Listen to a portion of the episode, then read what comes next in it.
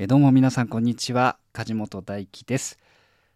えー収録の方はねお久しぶりということで、まあ、配信もあのだいぶお久しぶりだったんですけれども徐々に再開していけたらなと思っておりまして、えー収録の方もね再開していこうと思います、えー収録の方で、えー何をしていたかと言いますとですね最近は主に、え朗読をやっていました。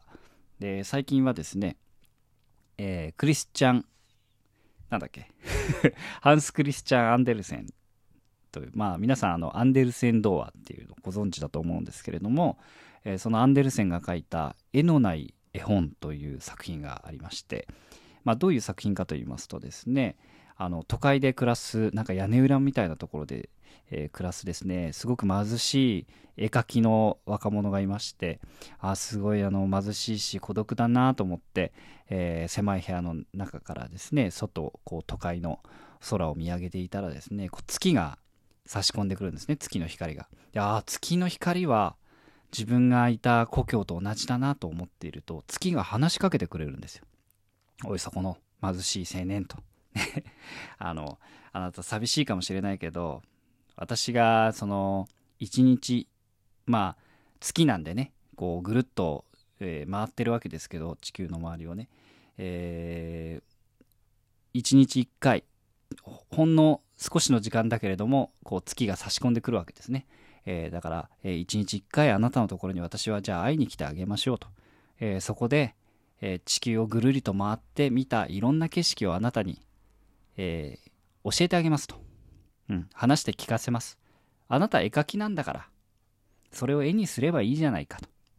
いうね月からの提案がありまして、えーそこからえ毎夜毎夜一日一日月が、えー地球上でを回って見てきた光景をですね、えー絵描きに聞かせると。そういう話ですね、うん、千一夜物語みたいな構成になっておりまして、えー短い、えーお話もあれば長いお話もあって、えそれこそインドの話だったりイタリアの話だったり本当全国各地ドイツの話だったりっていう風に構成されています、えそれが今第5話まで、えー読ませていただきました。なのでそれを再開していけたらなということで今日はこのまま第6夜を、えー、拙い朗読ですけれども朗読していこうと思っております。え第6夜はどういうお話かちょっとねあのーこう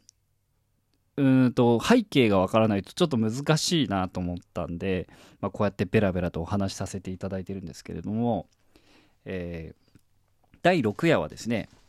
えーまあ、月が毎回こう話し始めるんです。私はどこにいましたっていうふうに話し始めるんですけども第6夜は私はウプサラにいましたと。ウプサラっていうとこから始まるんですね。ウプサラっていうのはどこかというと、まあ、調べてもらったらわかると思うんですけどスウェーデンまあ今のスウェーデンあたりにあった昔の古代神殿ですね。まあなんかこう聖地みたいなところだと思ってください。うん。そこのお話です。でウプサラっていうのはそのなんか古代、えーまあ、その神話に出てくるようなお話がいっぱい詰まっている場所でいろんな逸話がある場所ですね。神殿でもあるし聖地でもあるみたいな場所です、えーまあ、そこに一人の男性がねふらりと立っていると。でその男性がこう全部喋っちゃうとあれなんだけど えーその男性は何誰かというとですねタッソーという詩人なんですね、えーこの人は16世紀に活躍したと言われているイタリアの詩人なんですけれども、えーその人がはあのまあ詩人なんでそのイタリアの貴族に仕えてるわけですね。そこであの詩をまあ書いたり朗読したりして貴族に喜んでもらうっていうあの風に生活している詩人でありました。であのこれは史実にも残ってるんですけれどもそのタッソーはそのエレオノーラさんっていう、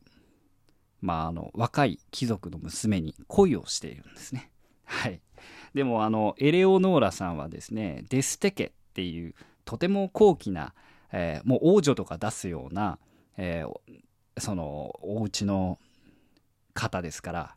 まあその恋を結ばれることはないんですけれどもまあその身分の違いに悩みながらも恋焦がれていると。うん。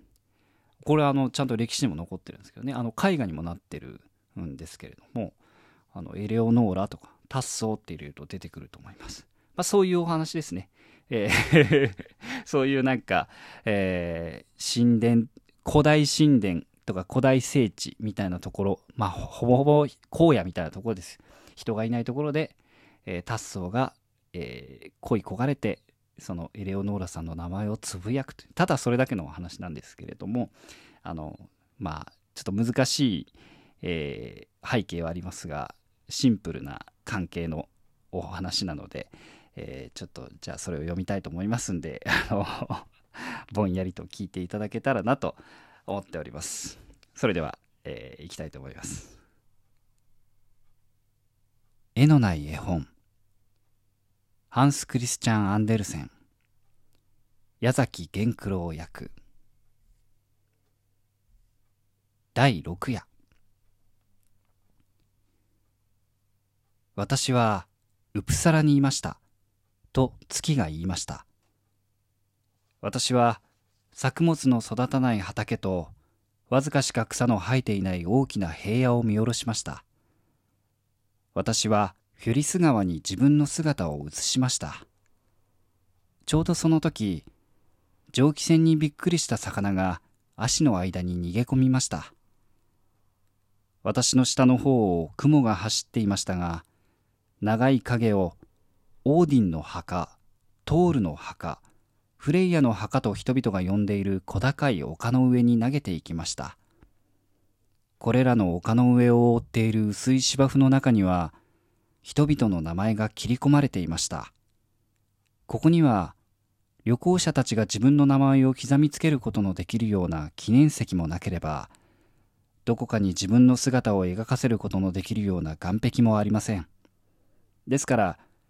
ここを訪れる人々は芝生を刈り取らせました。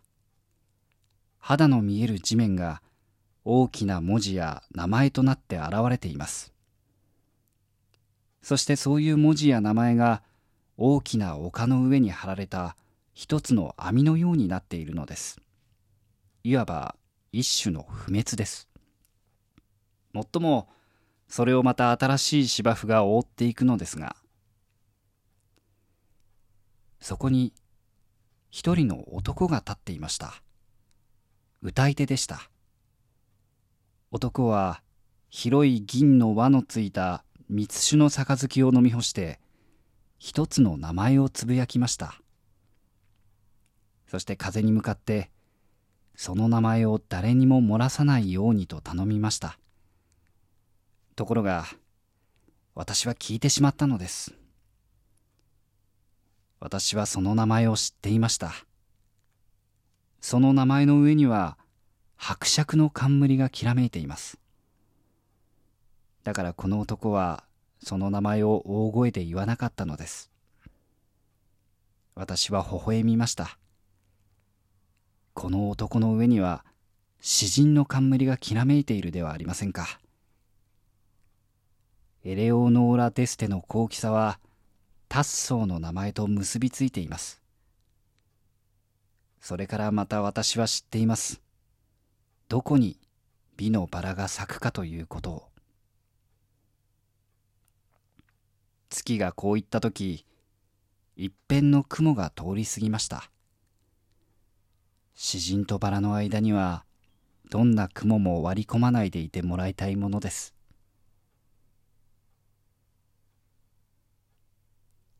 はいというわけで 絵のない絵本第6夜でした